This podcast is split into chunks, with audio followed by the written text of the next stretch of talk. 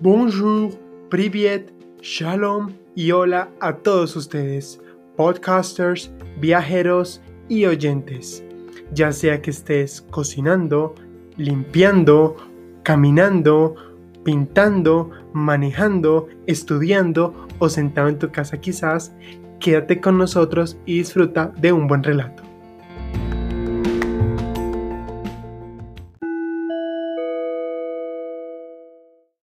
Y entonces, hola de nuevo, nos encontramos hablando de viajes familiares, un contenido que está muy relacionado con los otros que ya hemos venido tocando y que se puede abarcar de diferentes maneras.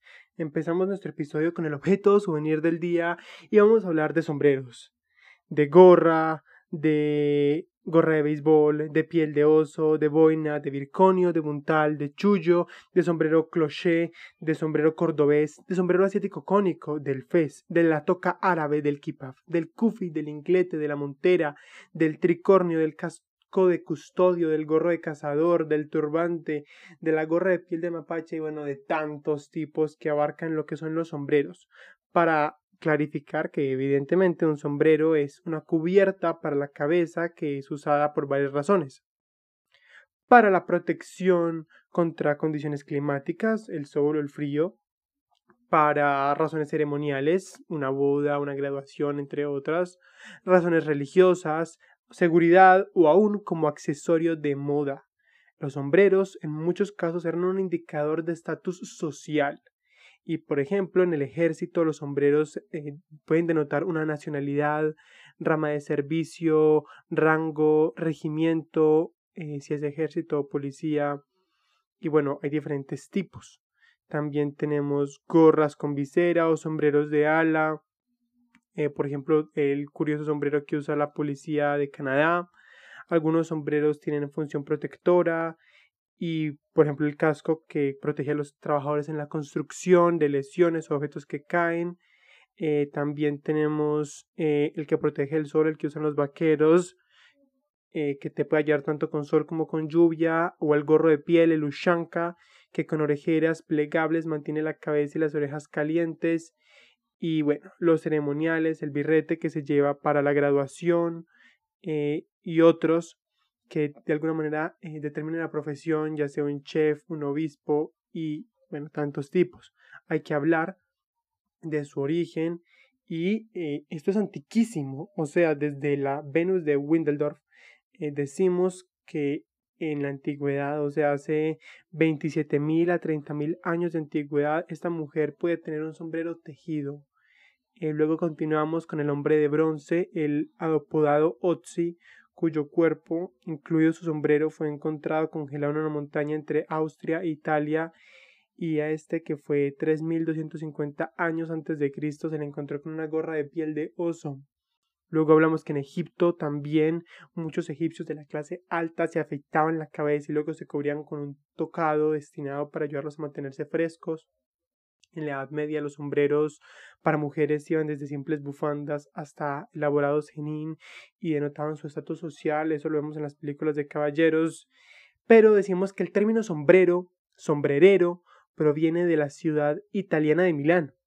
Allí era donde se fabricaban los sombreros de la mejor calidad para lo que era el siglo XVIII. Desde aquí empezamos a escuchar este, este, esta palabra.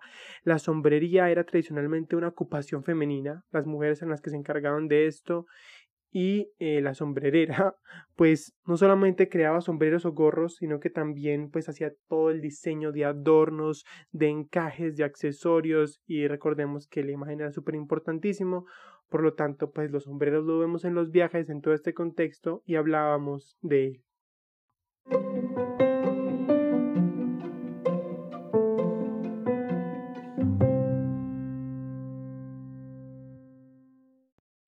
Empecemos ahora sí, ¿qué son los viajes familiares? ¿De qué estamos hablando? Esto es muy conocido y a la vez no. Y pues hablamos de la recreación de la familia, donde estos viajes pues pueden ser un ritual, por ejemplo, anualmente, aproximadamente en la misma fecha, puede que se repita, o puede ser un evento único y repetible, puede aplicar a un lugar lejano o para familias con presupuesto ajustado en cercanías. Algunos ejemplos de los viajes familiares pueden incluir cruceros, viajes a parques temáticos, eh, viajes de esquí, vacaciones de playa o quizá viajes de comida eh, bueno, hay muchos tipos y lo que pasa en los viajes familiares es que se pueden ver incluidos de, de muchos de los otros tipos, de la aventura, de los gastronómicos, de los de carretera y bueno, esto definitivamente cambia dependiendo del tipo de familia y de cómo estén integradas. Vamos a mencionar que hay varios subtipos porque entonces esto nos va cambiando el contexto. Cuando hablamos, por ejemplo, de núcleos que incluyen padres e hijos pequeños o un bebés vamos a ver que va a haber un entorno diferente, porque supongamos es un bebé, esto implica el cargarlo o el coche, eh, si son con niños pequeños, entonces tenemos que tener en cuenta los costos, la alimentación, eh, aún los sitios de entrada, eh, puede tener beneficios, puede tener desventajas, con padres, hijos, adolescentes, para ponerlos de acuerdo, el caminar, las distancias, eso también influye, padres adultos e hijos adultos, el cómo se maneja este tipo de contenido, cuando son viajes de varias parejas, todos somos adultos, pero entonces allí también hay que definir ciertas cosas, cuando son familias extensas que viajan con los tíos, con las abuelas, con los primos, cuando son grupos grandes, eh, cómo se maneja esto, o aun cuando todos son primos, así adolescentes, pero son familia. Vamos a darnos cuenta que, que son varias cosas las que influyen y que dentro de estos tipos hay varias actividades, los que nos permite de alguna manera ir ajustando el cómo haces el recorrido, el cómo nos ponemos de acuerdo. Los cruceros son una opción buenísima por el hecho de que eh, hay muchas opciones, no siempre se requiere que todos estén en el mismo sitio, el mismo lugar, a la misma hora, al mismo tiempo, porque las diferentes atracciones de la piscina, del teatro, de la escalada, bueno, tantas cosas que tiene un crucero, pues permite que sea cómodo para las familias por el simple hecho también de que el crucero te facilita lo que es el alojamiento, la alimentación y esto incluye menos trámites. También están los parques temáticos, eh, lo que son Universal, lo que son Walt Disney World, en, en, el estado que sea, puede ser en Florida, puede ser en París, puede ser en Shanghai, en Tokio, pero eh, nos vamos a dar cuenta que también puede ser muy agrupador más si hablamos de los chicos, cuando hablamos de niños pequeños, esto puede ser buenísimo. Eh, hay adultos a los que también les gusta y a los adolescentes, pero pues para los chicos esto definitivamente es algo muy, muy bueno porque no solamente es la recreación de las películas, sino también las montañas rusas, las diferentes instalaciones, entonces eso puede tener, este puede ser algo muy enfocado a este tipo de, de, sitios, pero también hablamos de ciudades, porque entonces uno dirá, si no son parques, no puedo estar con niños o con de este tipo de edad. Y en realidad las ciudades eh, pueden tener lo que son museos, zoológicos, eh, parques verdes, restaurantes, centros interactivos y también contenidos que pueden ser eh, interesantes para los niños, cuando hablamos de niños, porque para adolescentes o adultos puede ser una opción perfecta, ya sea un contenido histórico o sea el disfrute. Un viaje a Las Vegas puede que no sea con niños, pero sí puede ser con adolescentes o con jóvenes o cuando son varias parejas que también lo mencionábamos. Los parques naturales también son una muy buena opción, espacios abiertos que te permiten el kayak, que te permiten el senderismo, eh, donde también está el camping. Estos son ambientes que también pueden ser muy, muy ricos, ya sea para chicos, para niños, para bebés o para grupos más grandes de mayor edad. Los viajes de carretera, un muy buen contenido. Eh, cuando hablamos de varias personas, definitivamente el viaje en grupo puede salir hasta mejor conduciendo en coche o en caravana. En esto entonces vamos a darnos cuenta que, que puede servir el hecho de que haya un adulto al frente, pues es la batuta y mm, al mismo tiempo, pues esa flexibilidad cuando es un grupo grande de que eh, se pueden cambiar decisiones, no estamos sujetos a una sola cosa, entonces esto puede servir. Los viajes de esquí, en, ya sea en Europa, en Estados Unidos, en Canadá, eh, también puede ser muy interactivo y el compartir. Los viajes de playa, este sí que puede, puede ser muy útil y es muy notorio que muchos de los viajes que las primeras familias hacen es llevar, a, en caso de que no vienen a una ciudad costera, llevar a, los chicos al mar, a ver el océano. bueno, la playa tiene muchas atracciones por el simple hecho de estar en la arena. Entonces sirve. Los parques acuáticos, que en relación con los parques temáticos también es una entretención para grandes, para pequeños y que encima mm, puede ser muy bueno para grupos grandes. Y bueno, también hay ciertos tipos de experiencias de aventuras que puede servir. No todas porque muchas están reguladas por la edad, por los costos, pero es una buena idea. ¿Y qué pasa? Eh, algo que sucede de manera lógica en todas las familias, pues hay hábitos diferentes, hay gustos distintos y no cabe duda de que hay contenidos que no van a ser igual de disfrute para todos. Por ejemplo, es muy subjetivo, pero eh, hay expertos que han mostrado desde agencias de viajes y empresas que van con esta parte del turismo, que por ejemplo continentes como Oceanía o América del Sur y el Norte tienen contenido de mayor entretenimiento para niños, para adolescentes, para jóvenes, mientras que otras localidades como lo son Europa, Asia o África están más orientadas a un público adulto. Eso no quiere decir que en Europa no hayan cruceros, no hayan parques temáticos, no hayan atracciones de, de, tipo de campo, porque también lo hay. Pero sí es una realidad de que hay mucho contenido histórico desde la arqueología, el arte, la religión, y que muchas veces estos tienden a hacer contenidos que desde este foco eh, tan analítico y bueno, que requiere tanto entendimiento muchas veces a los chicos no lo entienden en totalidad o lo pasan de largo. Un viaje familiar a Europa no tiene ningún inconveniente aún con niños pequeños, aún con bebés, cada uno lo maneja a su manera.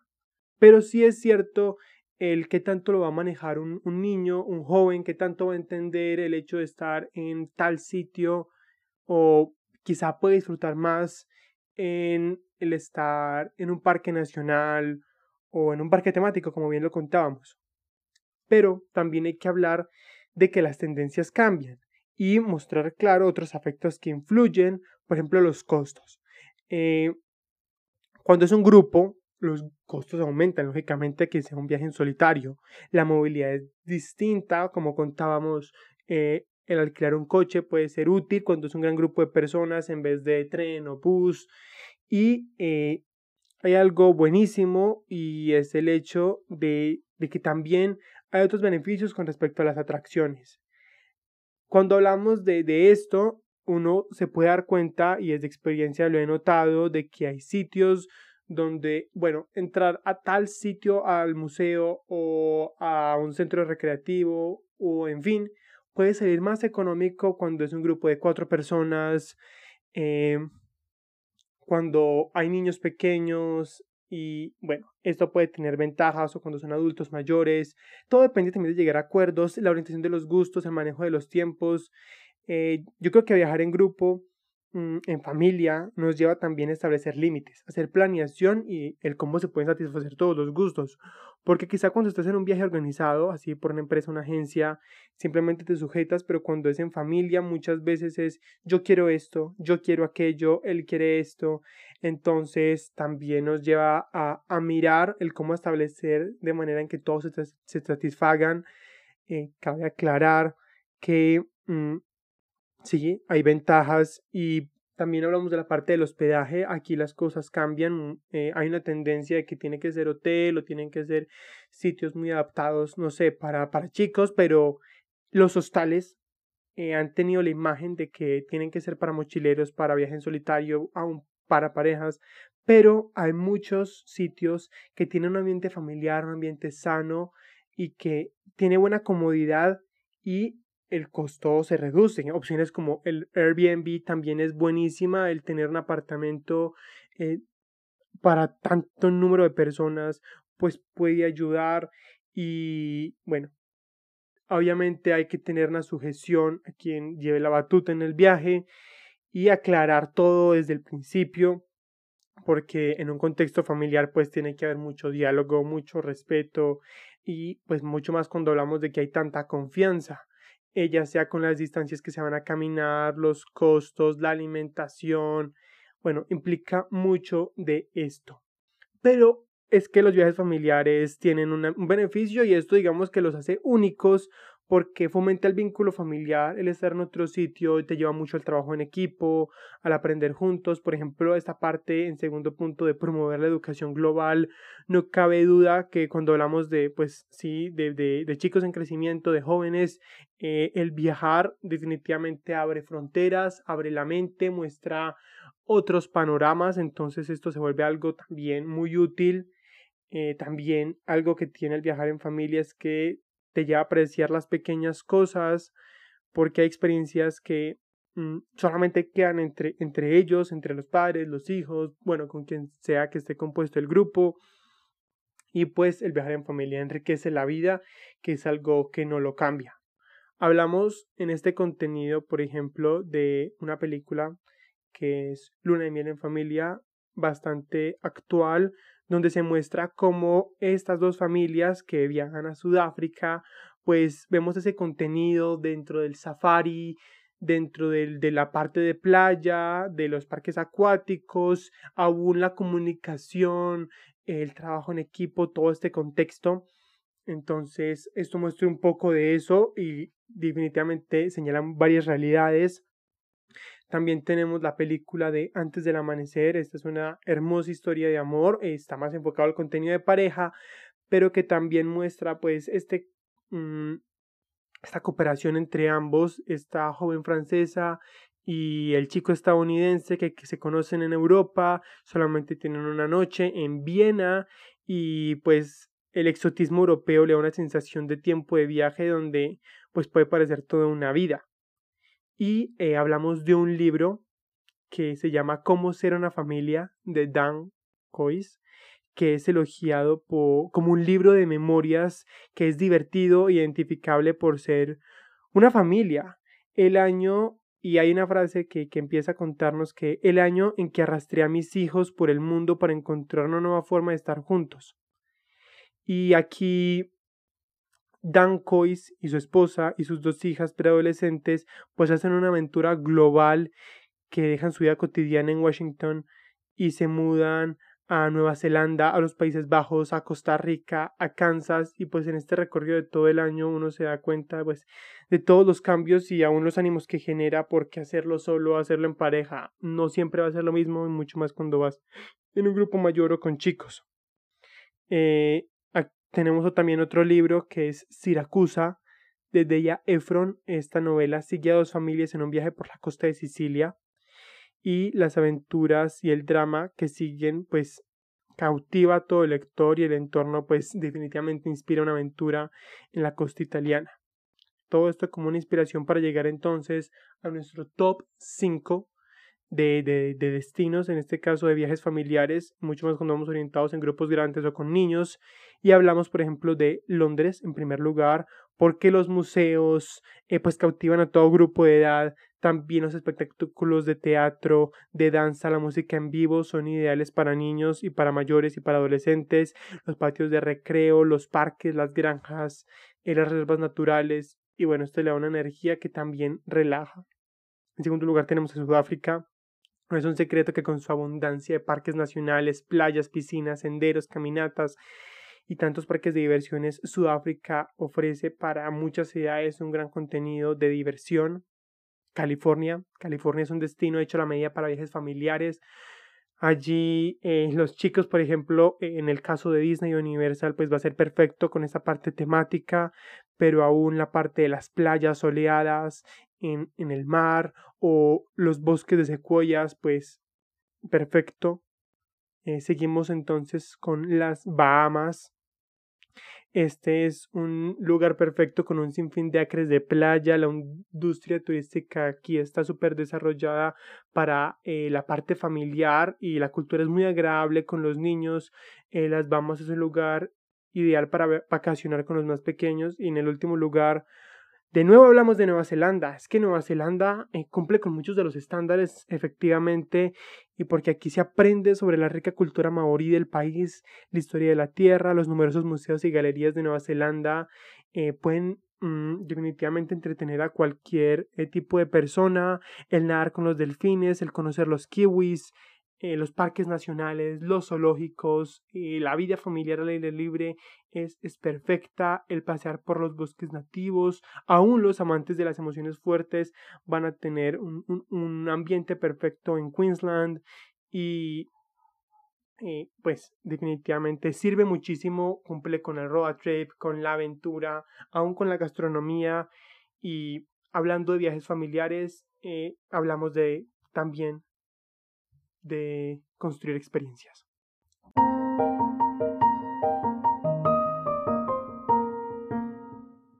Recapitulando, nos quedamos entonces con nuestro contenido, de entender los beneficios de viajar en familia, de estar en grupo, de llegar a acuerdos, aún de las diferentes eh, cosas que podemos disfrutar todos juntos, siendo diferentes, siendo iguales, y bueno, de que son experiencias que se atesoran y nunca se olvidan.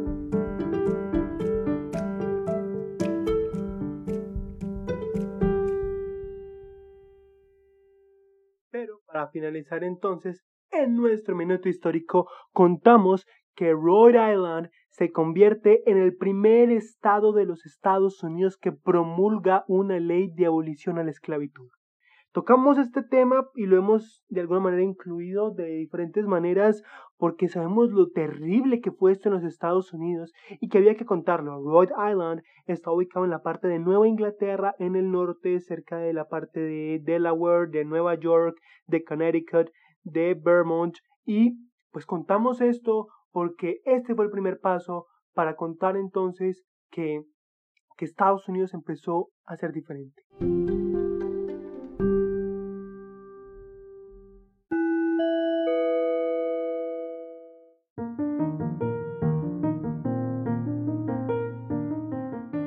Terminamos con nuestro episodio y, quisiera mencionar que aunque no soy un experto, busco poder compartir e impactar desde mi experiencia y mi criterio con los aprendizajes que he adquirido.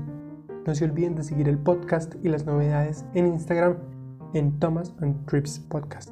Desde allí busco poder compartir frases, datos y dar a conocer nuevo contenido. Si te gustan estos temas, por favor etiquétalo en tus historias y no te olvides de seguir el podcast y suscribirte para no perderte de próximos episodios, sea cual sea la plataforma en la que me oigas. De este modo, es a través del cual me ayudas a crecer, a llegarle a más personas, a ser recomendado y en sí a darle continuidad a este proyecto que de seguro le puede gustar a otros así como a ti. Compártelo con familia, amigos o cualquiera que consideres puede disfrutarlo. Toda recomendación, consejo y corrección es bienvenida Puedes escribirme a través de los mensajes de voz de Anchor, el DM de Instagram o el correo thomastripspodcast.gmail.com Si también deseas hacer comentarios, patrocinios o algún otro propósito, estoy abierto. En la descripción están todos estos datos y las notas del episodio de hoy para que las cheques y recuerda, nos vemos cada semana.